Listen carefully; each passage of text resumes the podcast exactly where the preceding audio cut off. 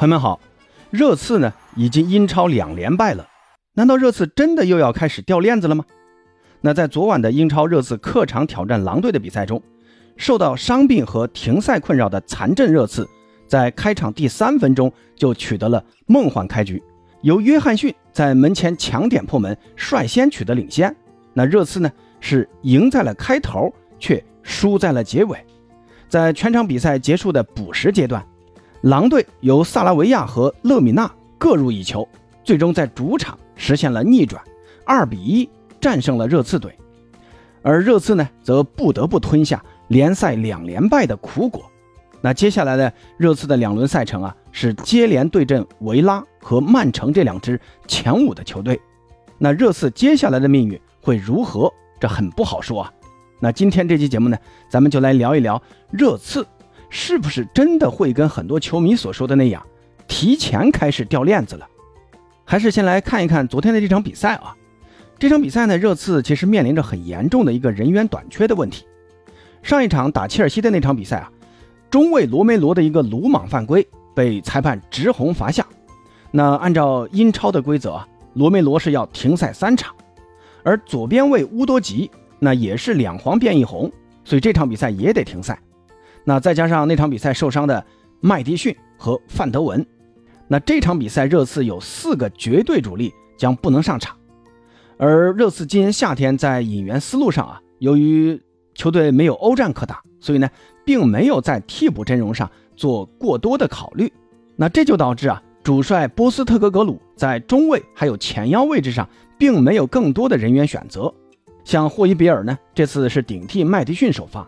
埃莫松顶替乌多吉首发，而在关键的两个中卫的位置上，奥波只能选择双带组合，也就是戴尔和本戴维斯。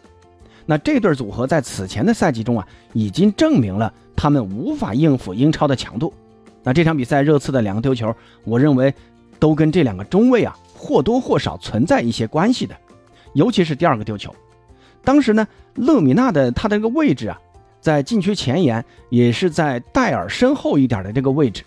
本戴维斯当时可能不一定能看到勒米纳的位置啊，但是戴尔的视线只要稍微注意一下，我认为是绝对能看到勒米纳的这个跑位的。在萨拉维亚传球之前呢，一个有经验的中卫啊，你要么去封堵传球路线，要么就快速贴身去盯人。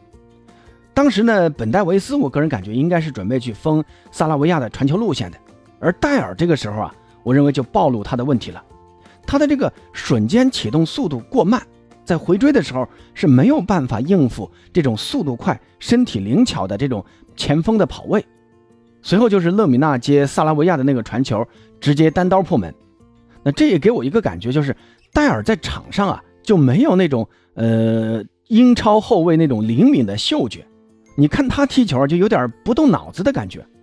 那同时呢，这个丢球其实我觉得也跟当时热刺在扳平之后急于进攻有关。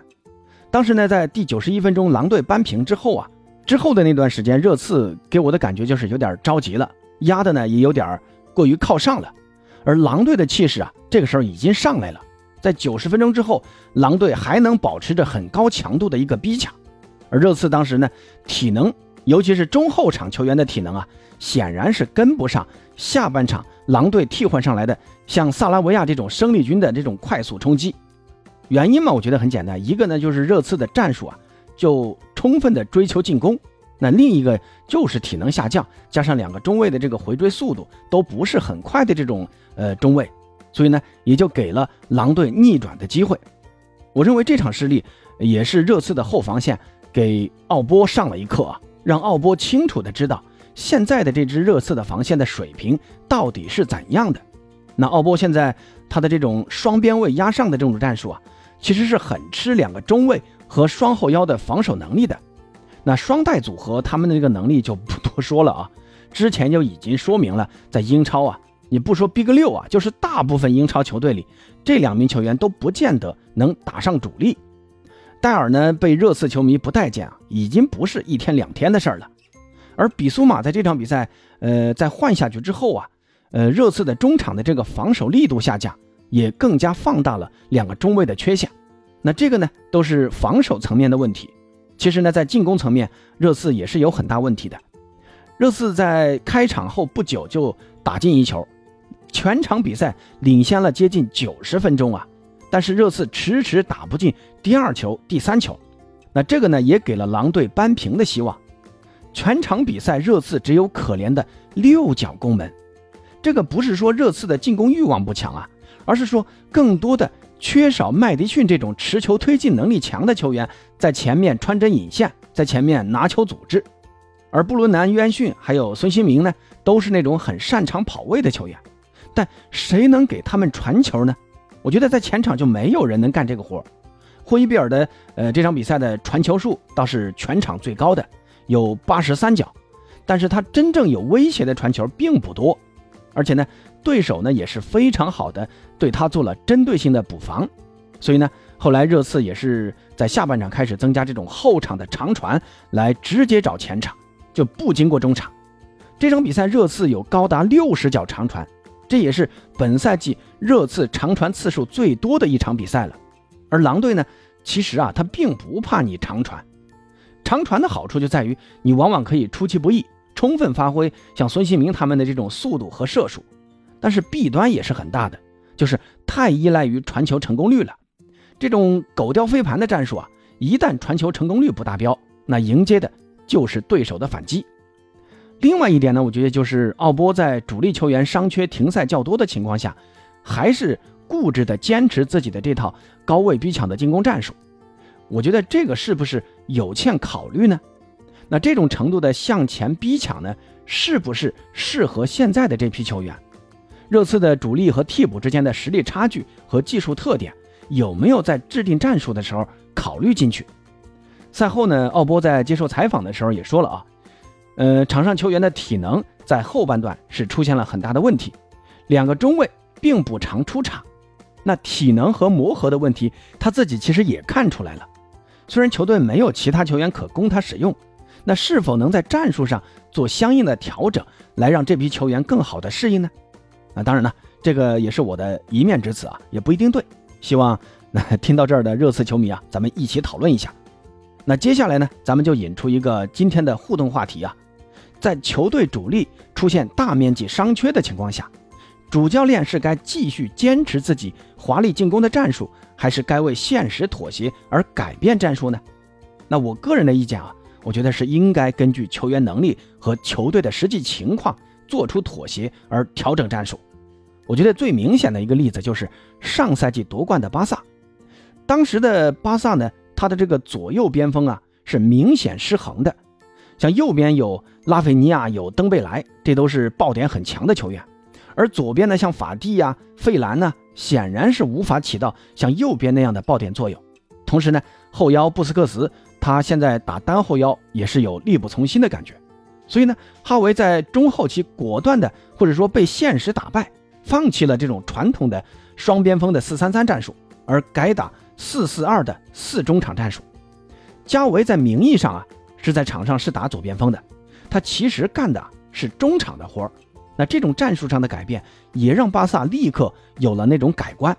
中场控制力迅速的得到加强。而加维呢，作为一个场上的自由人，可以更多的在中场还有前场来策应莱万。由此呢，巴萨也实现了打法和成绩上的双丰收，最终也拿下了西甲的联赛冠军。那这个我认为就是哈维在战术变化上的聪明之处。咱们再看一看上赛季的拜仁，拜仁的传统四二三幺战术啊，就是有点过于依赖大中锋的存在。上赛季在失去莱万之后呢，拜仁的进攻啊，一旦打到中路或者说打到禁区里面就开始便秘。那随后啊，也因为成绩不佳，主帅纳格尔斯曼被突然炒掉了。随后就是欧冠早早出局，德甲冠军也是在最后一轮啊。险些不保。那当初呢，纳格尔斯曼其实已经在着手为球队更新战术打法，像三中卫还有去中锋的这种打法，也是试验了很多次啊。但是拜仁球迷和管理层却认为，拜仁就应该打四二三幺。所以呢，这也是我认为固守拜仁这种传统战术啊，是上赛季拜仁略为混乱的一方面的因素。啊，当然这赛季啊，拜仁也是吸取了教训，花了一个亿啊买入凯恩。那有了大中锋的加持，这个赛季的拜仁又重新恢复了在德甲赛场上的霸气。那咱们再看一看皇马，皇马这支球队，你说它有固定战术风格吗？我其实觉得并没有啊，这是一支风格多变的球队，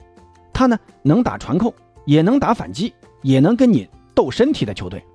关键是啊，这呀都是在同一批球员下踢出来的，他会根据对手的不同来制定不同的战术。那这也是皇马在这十几年来欧冠中如此成功的根本原因。所以呢。一支球队可以有自己的鲜明风格，但球队不应该只有这一种风格，而是应该多样化。不是说每个战术你都要精通啊，但你总得会打，有不同的球员嘛，而不是拘泥于某一种。这也是一个呃知名教练成熟的标志啊。那波斯特格格鲁呢，现在可能还处于一个新教练的一个战术红利期。那一旦他的战术逐渐被英超的对手摸透，那我是觉得到那时啊，一个多样的战术变化才能更加体现它的价值。那大家觉得呢？那回到开头热刺啊，会不会开始掉链子的话题？我认为呢，现在下结论还太早。虽然热刺的大将麦迪逊和范德文可能因伤要缺席一到两个月，而罗梅罗还要停两场，要缺席打维拉和曼城的比赛。包括比苏马也是一样啊，他现在累积五黄，下一轮打维拉他也不能上场。但是啊，咱们即便热刺输了这两场比赛，热刺呢也不见得就是掉链子。你看本赛季热刺的他的目标是什么呢？是争冠吗？我认为啊，争四才是热刺最现实的目标。只是这前十轮的超常发挥啊，给了很多热刺球迷不必要的期望，而且呢。呃，奥波我认为也是一个很聪明的主帅啊，他能在短时间内把热刺带成一支进攻华丽的球队，那我也有理由相信啊，在认识到现有球员能力之后呢，他会有一个更针对性的战术改变。固执向来就不是奥波的标签